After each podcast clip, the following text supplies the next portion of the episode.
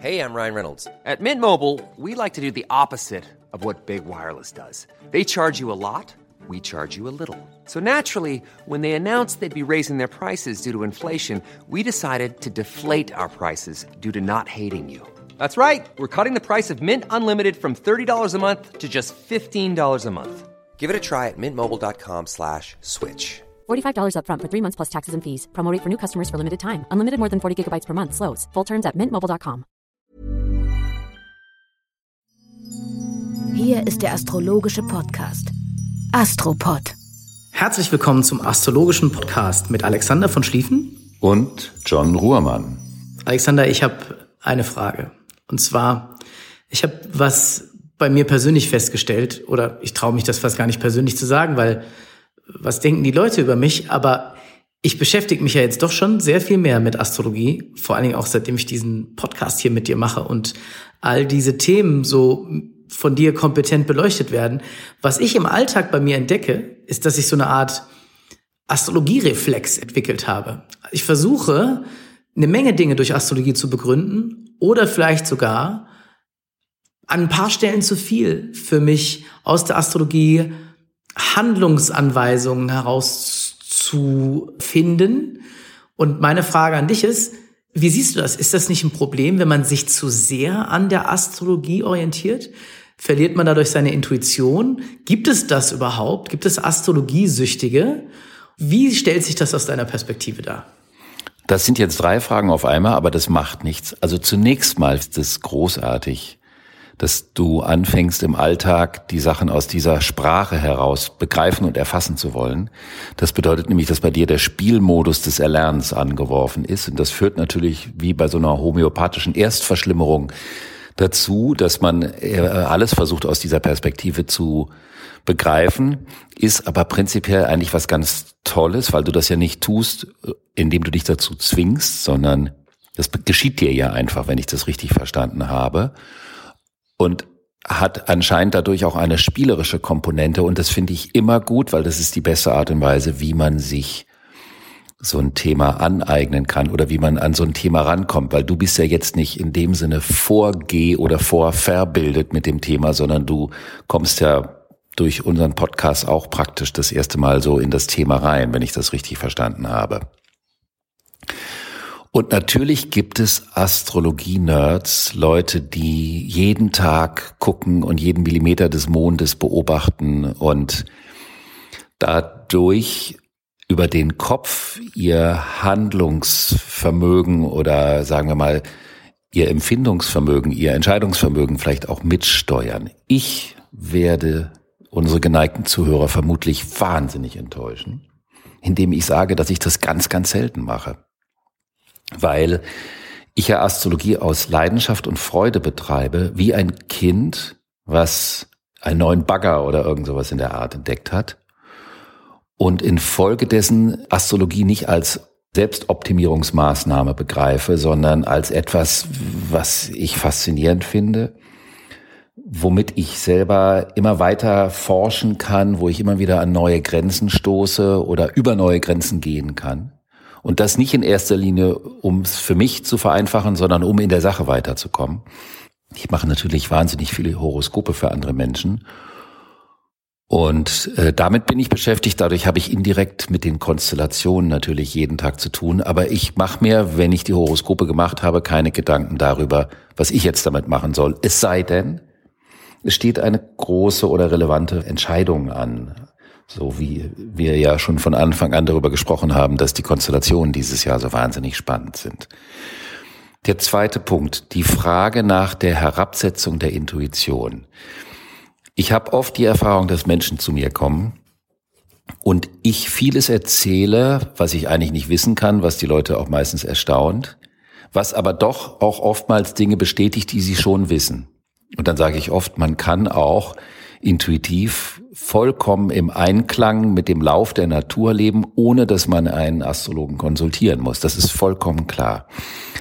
Aber, und jetzt kommt die dritte Geschichte, im Grunde genommen ist die Beschäftigung mit einer solchen Sprache wie der Astrologie, ich würde das gerne vergleichen, wenn man zeichnet. Also wenn du zum Beispiel dir die, die Umwelt anguckst und du siehst sie oder du machst ein Foto, ist das eine Sache.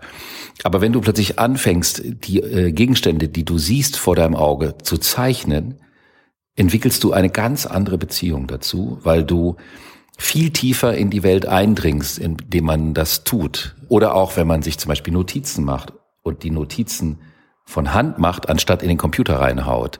Das macht was anderes damit und das vertieft die Beziehung zur Wahrnehmung. In diesem Sinne ist Astrologie eine Sprache, die die Wahrnehmung ganz extrem schulen kann und dadurch sogar die Intuition steigern.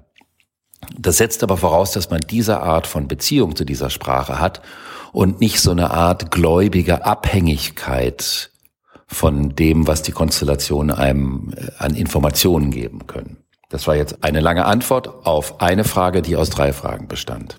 Ich hoffe, ich habe sie dir an, einigermaßen angemessen beantwortet. Das war sehr inspirierend, weil jetzt, wie wir am Ende rausgekommen sind, geht es ja um für mich diesen wesentlichen Punkt, dass Astrologie eine kognitive Geschichte ist, also was mit der eigenen Wahrnehmung zu tun hat. Und ich kann mir vorstellen, dass auch viele Menschen, die zu dir kommen, wie soll ich sagen, auch den inneren Kompass verloren haben zu einer gewissen mh, mm, Wahrnehmung, die eigentlich notwendig ist, wozu die Astrologie wieder verhelfen kann, weil auch die Astrologie, zumindest so wie ich sie verstehe, hat es was mit zyklischen Wahrnehmungen zu tun und die Menschen lassen sich oft aus der eigenen Wahrnehmung, sei es durch Traumata oder durch Dinge, die sich überlagern, Stress und so weiter rausreißen und ich finde da die Astrologie eine interessante Kunstform und du hast auch das Bild des Zeichnens herangezogen, wo es darum geht, wo ja auch nochmal eine andere Wahrnehmung, eine andere Art und Weise zu begreifen, ja, mit den Händen, mit den Augen, äh, dazu führt, dass man eine andere Sichtweise auf die Dinge bekommt. Und da macht es für mich wieder total Sinn. Und ich danke dir für diese Antwort und ich finde, wir sollten überleiten in die kommende Woche, die eine besondere Woche ist, weil wir Osterfeiertage haben. Und gibt es etwas, was du in der Astrologie jetzt wahrgenommen hast, gesehen hast, was wir in den nächsten sieben Tagen besonders beachten müssen? Ja, es gibt natürlich wie immer ordentlich viele spannende Konstellationen. Das eine, was ich sagen möchte, was so grundsätzlich noch über allem schwebt, praktisch wie astrologisch, weil ja die Konstellationen im Zeichen Steinbock stattfinden, die großen Zyklen. Und der Steinbock steht ja für das, was im Laufe der Zeit Gestalt angenommen hat, was Form geworden ist. Er steht auch für die Organisationsform einer Gesellschaft und er steht natürlich auch für den Staat und für die Gesetze. Und mir ist auch noch mal viel bewusster geworden, jetzt in der astrologischen Spiegelung der gegenwärtigen Situation, dass wir Menschen in der westlichen Welt das noch nie erlebt haben, also unsere Generation plus minus 20, 30 Jahre, das von oben in Anführungsstrichen, also durch ein Reglement, durch den Staat, was dem Steinbock entspricht, eine Regel ausgesprochen wird, was wir tun dürfen und was wir nicht tun dürfen. Und das ist schon wahnsinnig spannend, also was diese Zeit anbelangt. Und dann haben wir ja die Widderzeit, die Widderzeit, die ja den Jahresanfang symbolisiert, die was zu tun hat mit lebendigen Impulsen. Wir können das ja in unseren Breitengraden jetzt feststellen, mit welcher enormen Power die Natur rausschießt und sich zeigen möchte, ähm, ans Licht kommen möchte. Und natürlich ist dieser Drang nach Leben hat auch etwas Polarisierendes im Sinne von, da geht es um die Frage Ja und Nein und nicht um die Frage vielleicht. Weil Widder symbolisiert auch das Thema Geburt. Und bei einer Geburt geht es ja darum, dass sie gelingt, dass das Geschöpf auf die Welt kommt und nicht, dass man während des Geburtsvorgangs darüber diskutiert, ob das angemessen ist oder nicht oder ob man da noch irgendwelche Auflagen dazu setzen sollte. Und das führt natürlich dazu, dass die Gemüter erhitzter sind in dieser Zeit. Obwohl wir gleichzeitig den Planeten Mars, der den Widder beherrscht, im empfindungsfernen Zeichen Wassermann haben. Wassermann symbolisiert ja der Blick von ganz weit draußen. Und wenn die vitale Energie, also der Mars im Zeichen Wassermann ist, dann ist die Energie praktisch an der Peripherie des Empfindens, also ganz weit draußen. Und das heißt, man kann selber gar nicht unterscheiden, ob das, was man denkt, eine Empfindung ist oder ob das, was man fühlt, wirklich aus dem Empfinden herauskommt. Und das heizt natürlich in einer solchen Zeit unter Umständen Diskussionen an. Das ist nämlich das nächste große Thema dieser sieben Tage, dass es eine Konstellation gibt, die das Thema debattieren, diskutieren, über Meinungen sich auseinandersetzen, was ja auch wahnsinnig konstruktiv sein, gerade im äh, demokratischen Prozess. Aber auch wenn wir jetzt über die Osterfeiertage nachdenken, dass man diese Konstellation mal nutzen kann und sich zusammensetzen kann und vielleicht über Themen diskutieren, wo jeder eine unterschiedliche Sicht zu hat, was ja nicht heißt, dass man sich die Köpfe einhackt, sondern das kann ja ein stimulierender und bereichernder Prozess sein, um eine komplexere Sicht auf entweder die globale Situation oder spezielle Themen, mit denen man sich beschäftigt, zu finden. Das ist also ein Aspekt, das ist eine Verkettung zwischen vier Planeten, die in dieser Woche ist und die man nutzen kann, um mein Millions of people have lost weight with personalized plans from Noom, like Evan, who can't stand salads and still lost 50 pounds. Salads generally for most people are the easy button, right? For me, that wasn't an option. I never really was a salad guy. That's just not who I am. But Noom worked for me. Get your personalized plan today at Noom.com. Real Noom user compensated to provide their story. In four weeks, the typical Noom user can expect to lose one to two pounds per week. Individual results may vary. Meinungen manipulativ nach außen zu hauen oder um konstruktiv und diskursiv zu diskutieren. Das für mich Interessante dabei ist, was du zum Thema Debatte, Diskussion, kritische Auseinandersetzung gesagt hast.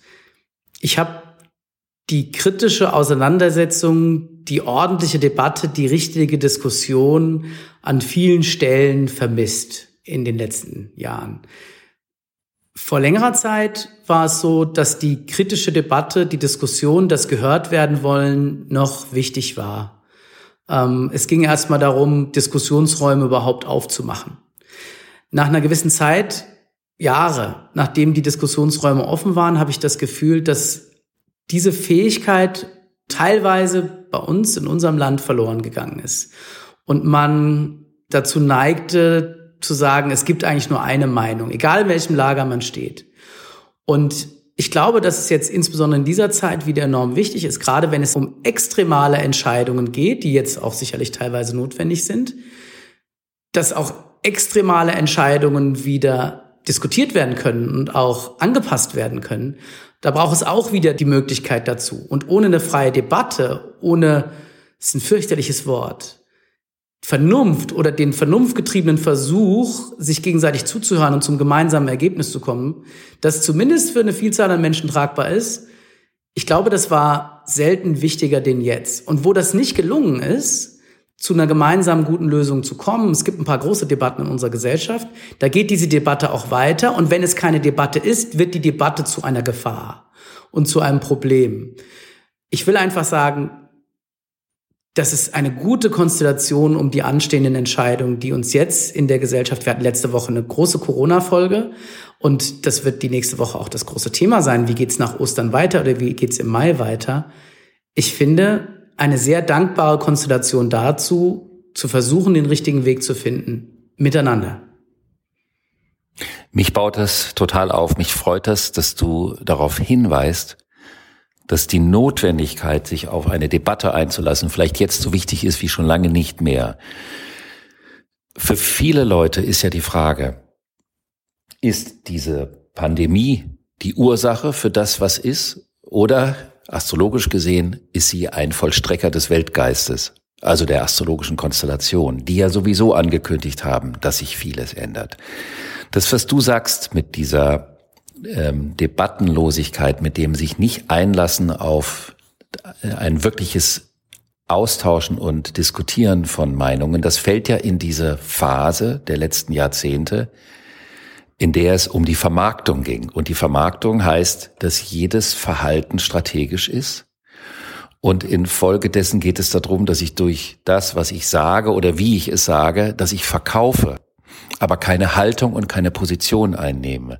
Und diese Haltungs- und Positionslosigkeit der letzten Jahrzehnte hat ja auch zu dem Zynismus geführt, die zu dieser Debattenarmut geführt hat. Und natürlich ist gerade an einem solchen Punkt, an dem wir uns jetzt befinden, vor allen Dingen astrologisch gesehen, weil es um das Zeichen Steinbock geht, geht es ganz wichtig um die Verantwortung für ein kollektives Wertesystem. Und das funktioniert nur, wenn man eine Haltung hat, eine Einstellung, aber auch die Fähigkeit hat, darüber zu debattieren.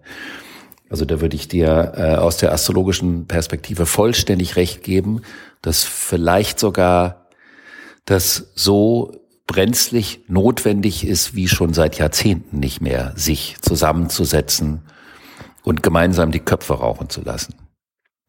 Früher haben die Leute ja sogar im Fernsehen geraucht, wenn sie debattiert haben, die Politiker. Das können wir auch ohne Zigaretten heute machen. Die Köpfe rauchen auf jeden Fall. Und der Widder als starker Beginner und der Steinbock als starker Strukturgeber. Jetzt von der Makroebene auf die persönliche Ebene. Was erlebt das Individuum mit der Konstellation die nächsten sechs, sieben Tage? Oder anders gesagt, was passiert noch Interessantes? Also das eine haben wir ja erwähnt, das ist also ganz wichtig, dieses Thema mit diesem Diskursiven. Und dann äh, geschieht Folgendes. Es hat ja äh, der zweite von diesen drei Megazyklen seinen Anfang genommen.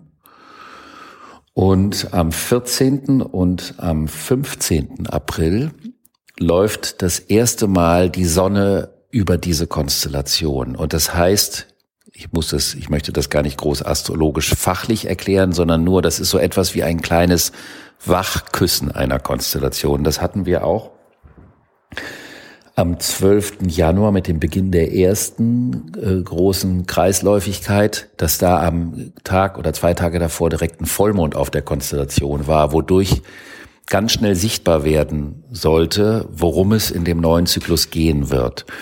Und so haben wir das am 14., 15. auch.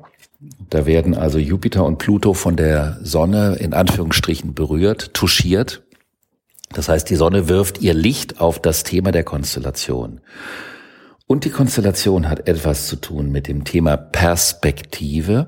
Das ist der Planet Jupiter. Also welche Perspektive hat eine Beziehung? Und mit Beziehung meine ich jetzt eine persönliche Beziehung, eine private Beziehung, eine Freundschaft, eine Geschäftsbeziehung oder auch eine Beziehung zu einem Geschäft, zu einer Firma, zu einer politischen Meinung. Also es geht um jegliche Art von Beziehung.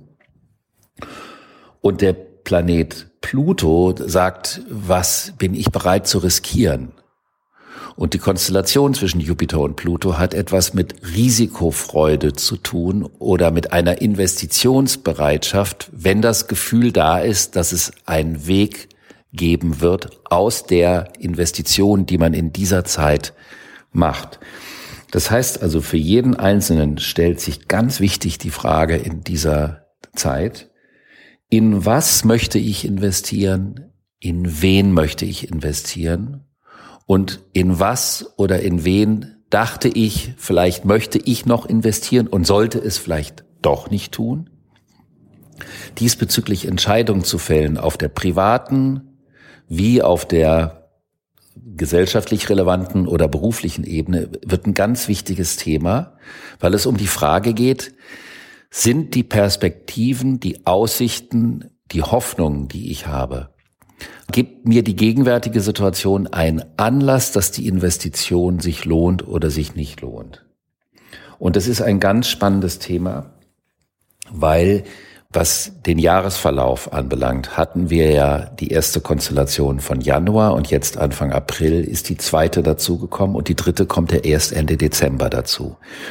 Das heißt, wir hatten die ersten Monate des Jahres einen Anfang, aber noch zwei Zyklen, die am Ende sich befinden, also praktisch ausbluten.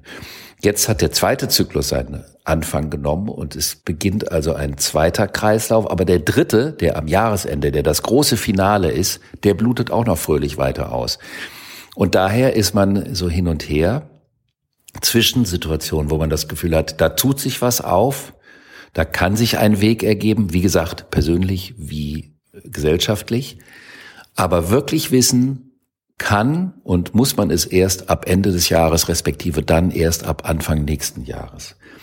Und in Hinsicht auf diese große Perspektive sind die Konstellationen zwischen dem 14. und dem 15. sehr, sehr hilfreich. Und am 18. gibt es nochmal eine ganz charmante Plauderkonstellation, wo man in einem offenen Austausch über die Einsichten, die man bis zu diesem Zeitpunkt über die Frage nach, wo stecke ich meine Energie rein und wo nicht mehr, noch interessante oder spannende Erkenntnisse gewinnen kann. Und ich glaube, das ist schon ein ganz amtliches Konvolut an Themen für eine Woche. Allerdings. Wir haben auch immer wieder darauf hingewiesen, dass wir um Kommentare bitten oder um eure Kritik an unserem Podcast. Und ähm, wir kriegen das natürlich mit und freuen uns sehr über die guten Rezensionen, die ihr uns zum Beispiel bei Apple Podcasts gegeben habt. Das liest man natürlich gerne. Der beste Astropod vom besten Astrologen der Welt. Oder was wirklich unser Anspruch ist, endlich ein richtig guter deutscher Astrologie-Podcast. Informativ und spannend, super interessant. Und äh, vielen Dank für äh, fantastische und anwendungsnahe Analysen. Das freut uns sehr, dass wir da richtig liegen mit dem, was wir vorhaben. Ich möchte noch mal gerne darauf hinweisen, dass es auch eine Homepage von diesem Podcast gibt, und zwar ist das astropod-schliefen.de. Und an der Stelle äh, würden wir gerne dazu aufrufen, dort gibt es ein Kontaktfeld und da könnt ihr uns Nachrichten schicken oder ihr könnt auch ähm, Alexander direkt auf seiner Facebook-Seite Nachrichten schicken, was ihr schon immer mal hier hören wolltet, was euch besonders interessiert und wir versuchen auch in dem Podcast hier darauf einzugehen, soweit uns das astrologisch möglich ist. Alexander, war es das für diese Woche oder haben wir noch was? Ich glaube, ansonsten sollten wir uns um unsere Liebsten kümmern, ein paar Ostereier bemalen und auch ein wenig die Sonne genießen. Und es war mir wie immer eine große Freude mit dir. Ja, mir auch. Hat mir großen Spaß gemacht und ich freue mich schon auf die nächste Woche. Wahrscheinlich wieder eine Woche im gegenseitigen Fernaufnehmen. Äh, der Tag wird kommen, äh, an dem wir wieder gemeinsam in einem Studio sitzen, worauf ich mich sehr freue. Und bis dahin bleibt mir nur die Queen zu zitieren, die was Wunderbares im Kampf gegen Corona, für den Kampf gegen Corona gesagt hat. Sie hat nämlich gesagt, we will succeed. Auf Wiedersehen und bis zum nächsten Mal. Bis zum nächsten Mal.